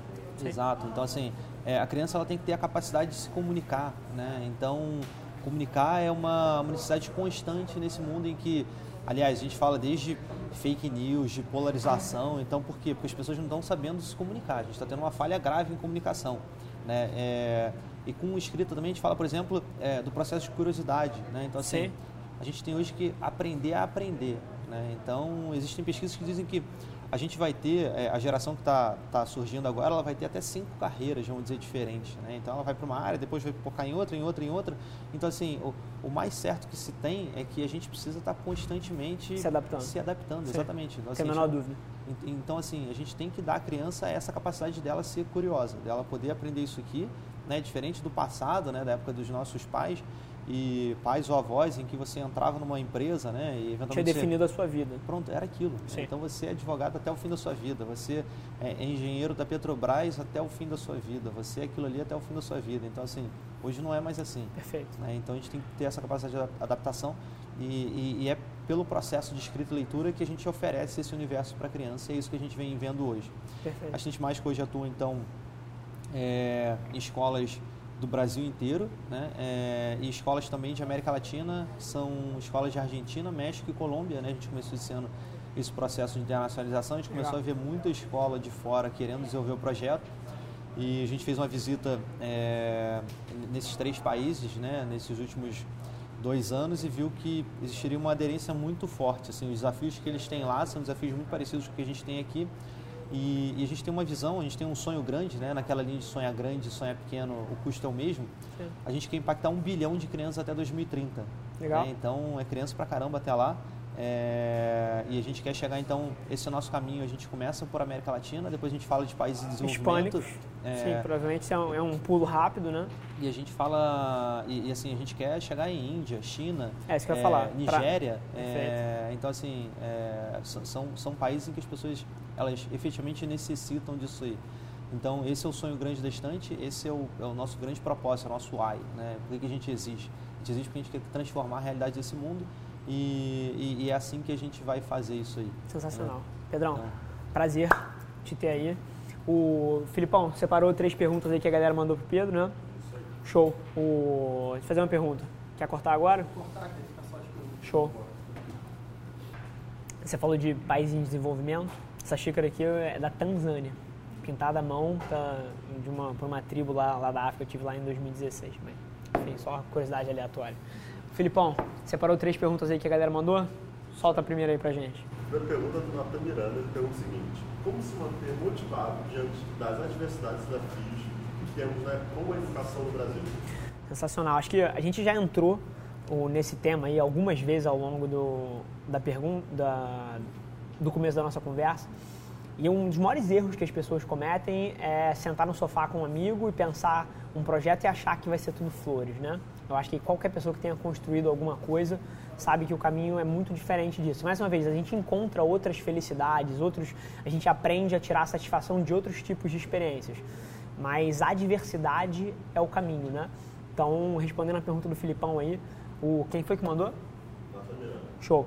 O mais uma vez, repete a pergunta pra gente aí. Como se manter motivado? Fechado, motivação. Como é que e assim, eu acho que essa pergunta é muito individual cada pessoa tira motivação de alguma coisa, pode ser que tenha pontos, pontos individuais, mas de onde você acha que você tira a sua? O que, que funciona para você? Motivação para a gente é. motivação está diretamente relacionada a propósito, assim, é o que faz a gente Perfeito. acordar todo dia, sair da cama, né? Perfeito. E hoje nós vamos. Então, assim, hoje esse, esse sonho grande que a gente tem, né? Que a gente tem é, escrito na parede e na, no própria, na própria testa quase, que assim, que é de de impactar um bilhão de crianças até 2030. Então, assim, a gente, um, um cenário Brasil e mundo também. Então, quando a gente fala de Brasil, o Brasil hoje é o 59 país entre 70 países é, no ranking de leitura entre crianças. Então, assim, o, o, Brasil tá, tem, tem muito avanço que a gente pode fazer né, e a gente não vai conseguir desenvolver o nosso país se a gente não passar por, essa, por esse melhor aprendizado na parte de, de leitura e escrita. Quando a gente fala de mundo, né, no mundo todo tem, a gente tem 250 milhões de crianças que não têm capacidade básica de leitura escrita quando elas já deveriam ter. Perfeito. E o que é mais preocupante é que dois terços dessas crianças elas estão na escola. Né? Então assim, é... as instituições não são eficientes no, em executar o papel delas. Exatamente. Perfeito. Então assim, então a gente trabalha hoje justamente para poder fazer com que é, os, os, professores eles possam estar tá mais capacitados, estar tá mais preparados para poder impactar os seus alunos. Né? Então a motivação que a gente tem diariamente é fazer com que essas crianças efetivamente elas sejam transformadas. E porque assim, é, o empreendedor se ele pensar na questão financeira, talvez não faça tanto sentido. Alguma coisa tem que ter, tem que ter um propósito por trás. Né? Você já tá se encontrou desmotivado alguma vez ao longo dessa trajetória aí? Desmotivado, não sei se é exatamente o termo. O assim, termo. a, gente, a gente se encontra em algumas situações é, no momento Duras. de. Sim. É, exatamente, no, momento de, de dificuldade que você fala assim, putz, Perfeito. A, a sua palavra definiu tudo, é por um momento. Eu acho que esse é o grande lance. Assim, eu também me vejo muito, muito nessa pele. Assim, desmotivação por longos períodos. Acho que qualquer pessoa que tem um propósito um pouco claro de vida é, não acaba não ficando. Você pode ficar 12 horas, 6 horas, 48 horas. Se for um pepino muito grande, uma semaninha tá valendo. Mas concordo mil por cento com a tua resposta. acho que é levantar a poeira e vamos lá, vamos fazer o negócio acontecer. E, e vejo muito, vejo muito isso em mim. E, e eu, assim, encontrei certas maneiras de, de, de me trazer para isso, porque uma coisa que eu identifiquei ao longo dos anos é que, de vez em quando, a gente se perde um pouco. É, não perde o propósito, mas a gente, no meio do furacão do dia a dia, a gente às vezes perde perspectiva do que a gente está fazendo. E é instantâneo, sempre funciona para mim, tipo assim, o que, que eu estou fazendo? Por que, que eu estou fazendo? Bacana. A hora que eu me relembro disso, o meu dia já flui instantaneamente. É, é, eu acho que a motivação, e aí eu vejo várias pessoas que, que têm esses ciclos de depressão e, e, e se encontra desmotivado, é porque perde perspectiva das coisas. Ou você não, nunca se deu perspectiva e não sabe o que está fazendo, e aí, pô, você merece ser desmotivado, assim, você nunca fez o básico ali para ter motivação, mas até as pessoas, assim, como eu e você, que tem regras mais claras, tem objetivos mais definidos, a gente às vezes se encontra em lugares mais escuros. E aí o que funciona muito para mim é sempre tirar a lupa dos eventos micros e olhar assim para tudo que está acontecendo de um olhar mais macro, ver o quanto andou, ver o- tudo que está dando certo. Eu acho que perspectiva dá muita motivação também. A maioria das vezes que eu me pego não tão energético é- são os pequenos momentos onde eu perco perspectiva das coisas, do que realmente importa, do que, que eu estou fazendo. É isso, falou, falou tudo sobre, Show. sobre Filipão, motivação. segunda pergunta aí. Vamos lá, segunda pergunta do Thiago Moraes. Ele pergunta o seguinte: qual o principal obstáculo que você encontrou no começo do seu empreendimento? Manda pra gente. Essa não tem muito rodeio, não tem muita introdução. O principal obstáculo para iniciar o empreendimento foi. Cara, deixa, deixa eu tentar tirar uma. E, e, assim, é curioso que essa pergunta ela é, ela é até frequentemente feita. Eu acho que a cada vez, talvez, se o pessoal vai achar que eu tenho algum, algum problema aqui psicológico, porque assim, a cada momento eu respondo uma coisa diferente. Sim, acho que o que está perfeito. mais. Mais latente. ma- mais latente, exatamente. Então, assim, eu acho que para. Para começar, talvez o. Geralmente cai em dois, dois ciclos, né? Ou é recursos, é, às vezes as pessoas culpam os recursos, ou recursos internos, né? Geralmente cai num desses dois quadrantes. Acho que assim, um, um- desafio é o, o seu círculo social, né, a sua família, as pessoas que estão próximas a você, é, você tem que de alguma forma, você tem que convencer eles que o que você está fazendo faz sentido, porque afinal você passa muito do seu tempo, né, ou o seu tempo que você quer que seja um momento proveitoso com aquelas pessoas. Perfeito. Você chega no final de semana, né, é, empreendedor não tem final de semana, mas aquele momento que você encontra né, com familiares, etc., e as pessoas estão ali falando, putz, mas por que você está fazendo isso? Por que você não está fazendo aquilo e tal? Né? Então, assim, esse é um obstáculo grande de você falar assim, cara, não, estou fazendo isso porque aquilo, estou Sim. fazendo isso porque aquilo. Então, é, esse é um desafio grande, né? Você tem que ter uma, uma estabilidade emocional muito forte né? para fazer com que os outros façam, os outros entendam aquilo ali, né? por mais que discordem, ou eventualmente se discordarem, você tem que estar confortável com aquele desconforto. Aquele conflito. Exatamente, Sim. aquele conflito. Então, assim, eu Perfeito. acho que é, poder ultrapassar essa, esse, esse desafio, essa desconfiança do, do círculo social mais próximo é, é um dos principais obstáculos iniciais. Depois a gente tem uma série de outros aqui, se a gente for falar de Brasil, de burocracia, a gente vai falar de entendimento do cliente, tem uma Sim. série de desafios também que são inerentes ao Mas negócio. eu acho que você tocou no principal. Eu acho que, assim, qualquer pessoa que mergulha de cabeça como você mergulhou, como eu mergulho, como eu mergulhei, é, você vai encontrar essa, essa fricção no- nos lugares que, que eventualmente são as coisas mais importantes pra gente. Você, você, você é casado também, né? Então, pô, dentro de casa, é, com seus pais, com seus amigos mais próximos, assim, que não entendem às vezes, pô, por que, que você não pode ir pra um bar na quinta-feira?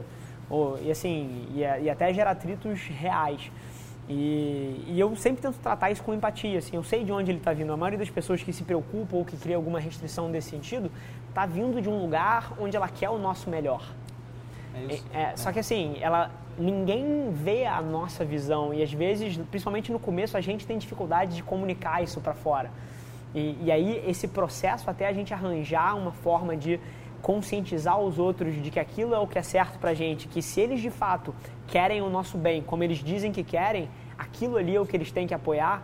Esse processo às vezes demora um tempo para ajustar. Justamente porque empreender é irracional, né? Então Sim. assim, então os, é, essas pessoas elas naturalmente elas querem o melhor seu, Perfeito. Né? E elas estão vendo que assim, cara, mas por que, que você não está fazendo aquilo ali, né? E no caso de é, quem passa muitas vezes por é, graduações tradicionais até, né? Você fala assim, pô, mas por que você não segue carreira naquilo? No meu caso era por que, que não está fazendo concurso público, né? Então assim, por que, que não está virando... E você ia morrer, essa é a resposta. Eu não tiro a cabeça, né? Então assim, ah, mas o amigo fulano de tal é juiz agora, outro não sei o que tal. Tá tirando 15 é... prata, trabalha três vezes por semana. É exa exatamente isso, assim. Então eu falo, cara, não é isso que eu quero, não é isso que, que, faz sentido para mim. Eu encontrei então... um momento muito peculiar desse, é, quando a empresa, eu já tinha feito a empresa do meu padrasto dar certo, uhum. eu já tinha aberto a, a minha primeira empresa, a, assim, a segunda empresa que eu ia meter a minha mão, mas era a primeira que eu abria, e as duas já estavam dando muito certo. Eu já tinha, inclusive, as pessoas que operavam aqueles negócios para mim. Eu estava num nível, assim, executivo que não metia a mão mais em nada, participava de comitê, dava orientação geral, mas não fazia mais trabalho. Ou seja, se eu quisesse, podia ir para o escritório duas vezes por semana, de uma às quatro, ter sete reuniões por semana, não fazia mais nada. E assim, e na hora que eu me encontrei nesse espaço, eu tava, foi o momento da minha carreira que eu estava mais infeliz. Juro por Deus. E os meus amigos falaram, poxa, cara, como assim você vai abrir um, um outro negócio? E a galera que está aqui sabe. Quanto eu já tirei de lucro daqui de dentro? É óbvio que a empresa dá lucro, mas quanto eu já tirei de dinheiro daqui? Rosca. Todos os funcionários aqui têm acesso ao DRE, ao balanço, a porra toda. Ou seja, estou trabalhando. Eu, mais uma vez, a agência abriu para o mercado há quatro meses, mas a gente já está estruturando o modelo há um ano. Eu estou trabalhando há um ano, teoricamente, de graça. Eu poderia ter tirado dinheiro já, mas não tirei. Reinvesti cada centavo aqui de volta. Isso é racional? Não é. Mas nunca tive tão feliz na minha vida. Então, eu acho que, que vem muito disso. É, não é pelo, pelo payout do final, é muito mais pelo processo. Mas empreender é uma atitude totalmente irracional, mas que no final é o que faz a vida de alguém assim fazer Sim. sentido. Sim, é isso. Filipão, terceira pra gente. Vamos lá. A terceira pergunta é da Natália Miranda. Ela pergunta o seguinte: se você fosse começar um negócio do zero atualmente, com todo o seu conhecimento, o que você começaria? Hoje eu não consigo me ver em outro lugar a não ser na área de educação. Assim, é, sou um apaixonado, aficionado. Eu vivo por educação e... Flerta com alguma ideia hoje em dia de, de ter um, um, um segundo, alguma outra coisa? Então, na realidade, numa perspectiva mais pessoal até do que profissional, né? Eu, eu, eu vou criando grandes ciclos de planejamento. Eu estou com 31 anos, eu crio o meu agora até os 40. Legal. Né? E, e até os 40, é, eu, eu, tenho a intenção de tirar um ano para poder viver experiências educacionais é, em, em, em, alguns rincões do mundo, assim, alguns lugares, vamos dizer, alternativos, para ver como que é, uma pessoa no interior Perfeito. da Nigéria. Perspectiva, ela, perfeito. Ela está conseguindo impactar os seus alunos, né? Perfeito.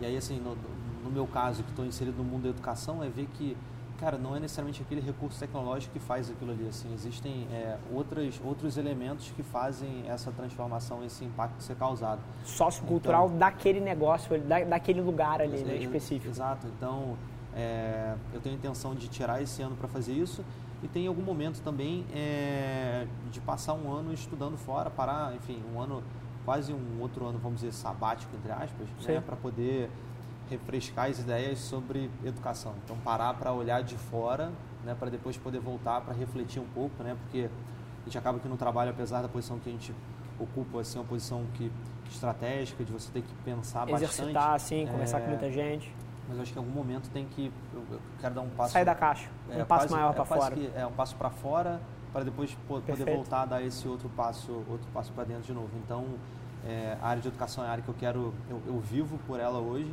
né e eu não vislumbro hoje sair para ir para uma outra para ir para algum outro setor. Perfeito perfeito. Pedrão fechou né? Maravilha. A, a última pergunta nunca, nunca é, é, debatida a priori, assim, não, não aparece em briefing nenhum, se bem que nem eu nem você recebemos briefing nenhum. o briefing ficou perdido em algum lugar da, da nuvem aí. Mas a última pergunta que eu sempre faço para todo mundo, o nome do programa é Extraordinário. E a pergunta é, o que é ser extraordinário para você? E mais uma vez, a definição de cada pessoa é, é completamente diferente. Não teve uma pessoa que sentou nessa cadeira aí, dos 70 episódios que a gente já teve, que tenha dado uma resposta igual. Então, assim, é uma coisa muito pessoal, não tem resposta certa, não tem resposta errada. É uma definição que acho que parte muito da experiência pessoal de cada um. Mas eu queria pegar o teu pulso aí. O que, é, o que é ser extraordinário para você, Pedrão? Ser extraordinário para mim é alcançar a plenitude do seu próprio potencial e entendendo que o potencial ele é quase que ilimitado né? numa é, numa definição de que a gente chama de growth mindset né? Que assim é Carol Dweck, Carol Dweck que ela fala que é, enfim a gente tem que entender o quão flexível é o nosso cérebro a nossa capacidade de aprendizado mas dentro do que você vislumbra como aquele seu potencial é você alcançar é, o máximo daquilo ali que você entende então, justamente por isso que, enfim, é, cada um percebe o, o extraordinário, né? Então, assim, o meu extraordinário é isso, né? O extraordinário daquele é outro. Então, assim, é, eu saio um pouco, né, talvez até de uma visão mais binária de é ou não é. Né? Eu acho que cada um pode ser extraordinário da sua própria forma, com a sua própria característica, suas próprias inteligências, é, competências e habilidades. Então, esse é o extraordinário para mim. E, enfim, eu estou envolto de pessoas extraordinárias aqui nesse ambiente, é, na empresa que eu estou, a Estante Mágica. Então, assim, eu acho que essa é uma das satisfações de vida, que é ver o tempo inteiro pessoas extraordinárias de alguma forma. Sensacional. Inclusive, parar um momento aqui no final do programa, cara, para te agradecer e reconhecer pelo trabalho que você tem feito, de verdade. Não só, é claro que, assim, a minha missão de vida é fazer esse cara criar um Instagram, já vou deixar, deixar aqui, ele não tem nem celular, mas é fazer você criar um Instagram para que você possa dividir um pouco mais é, dessa tua mentalidade, das coisas que você fala e do impacto que você está promovendo. Porque, mais uma vez, é, você criar um negócio que é inovador, que é rentável, que move o Brasil para frente e que ainda promove uma transformação profunda, não só no nosso país, mas com missão global, é um objetivo assim muito admirável de ser alcançado. Então, ainda mais fazer da maneira que você está fazendo, queria parar um momento aqui, porra, te agradecer de verdade por tudo que você tem feito dentro do empreendedorismo brasileiro, é, dentro do, da, da vertical de educação, que é uma das principais verticais para promover o futuro do, do nosso país e do, dos seres humanos em si. E te agradecer de verdade, cara. Valeu, Rafa. Obrigado, parabéns aí pelo trabalho que está sendo feito. Eu acho que de alguma forma poder é, empoderar as pessoas aí que estão assistindo, né, esses novos empreendedores, eles, eles poderiam ser empoderados, poderiam ser estimulados, né, e a gente espera que muitos outros possam surgir por aí.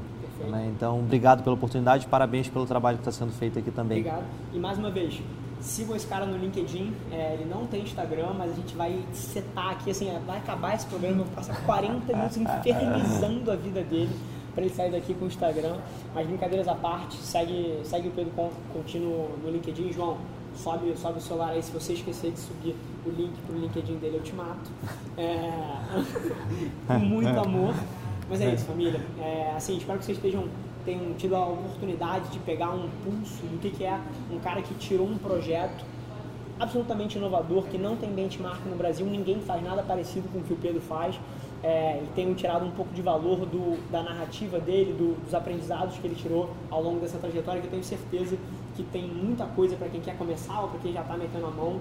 É, tem muito valor e muito ensinamento no, nas palavras que saíram da, da boca dele. Então é isso. É, obrigado a todo mundo que assistiu. Se você está assistindo no Spotify, no YouTube, é, cara, tira um print da tela, me marca, não marca o Pedro porque ele não tem Instagram, mas, mas marca a gente para a gente saber que você está ouvindo. A gente vai, vai responder a cada uma das pessoas é, pessoalmente e a gente se vê no próximo episódio extraordinário. Valeu. Galera, por hoje é só. Mas você não tem ideia de quanto eu aprecio você ter investido o seu tempo aqui comigo. Muito obrigado. E lembre-se, se alguma coisa nesse conteúdo ressoou com você, ou se você acha que alguém que você conhece pode se beneficiar desse conteúdo, divide com ela. E não se esquece de seguir as nossas páginas no Instagram e no Facebook para ter acesso a conteúdos exclusivos diariamente. E eu te proponho um desafio. Vamos colocar esse podcast no top 100 do Brasil? É só ranquear a gente com cinco estrelas que a gente vai estar um passo mais perto desse sonho.